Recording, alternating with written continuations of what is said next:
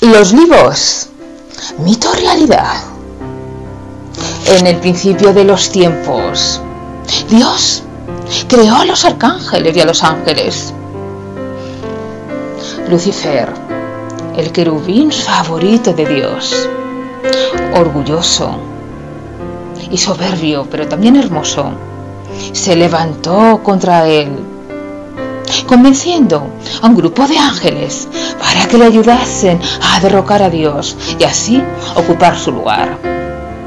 Hubo una gran batalla en los cielos, pero Lucifer y sus ángeles rebeldes perdieron la batalla y fueron castigados por Dios y mandados a los infiernos. Pero hubo un grupo de ángeles que se arrepintieron y pidieron a Dios volver a los cielos. Pero Dios no podía recibirle en los cielos, porque estaban manchados por la maldad de Lucifer.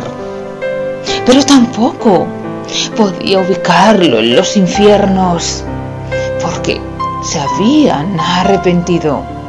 Y Dios era benévolo con los que se arrepentían.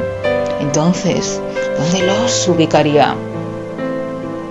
llamó a sus arcángeles y a sus ángeles a una reunión y les preguntó qué haría con los libros, que le ayudasen a tomar la decisión final.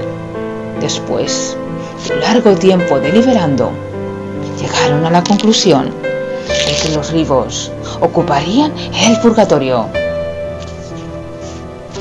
Los que morían en la gracia y en la misa de Dios, pero que estaban imperfectamente purificado, después de la muerte, pasaban por una purificación para obtener la santidad necesaria y entrar en los cielos. Y ese lugar era el purgatorio, que supone la purificación final de los elegidos. Ahí no hay castigo de los condenados, porque su eterna salvación es segura, pero necesitan pasar una temporada para purificar del todo su alma.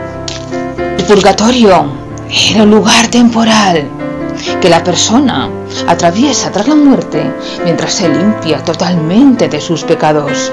Por tanto, nunca es eterno, pues todas las almas que pasan por el purgatorio logran acceder a los cielos. Y allí se encuentran los libros, que tienen forma de ángel, pero sus alas no son blancas, son grises, porque están manchados por haber pertenecido al grupo de ángeles rebeldes que junto a Lucifer se rebelaron contra Dios.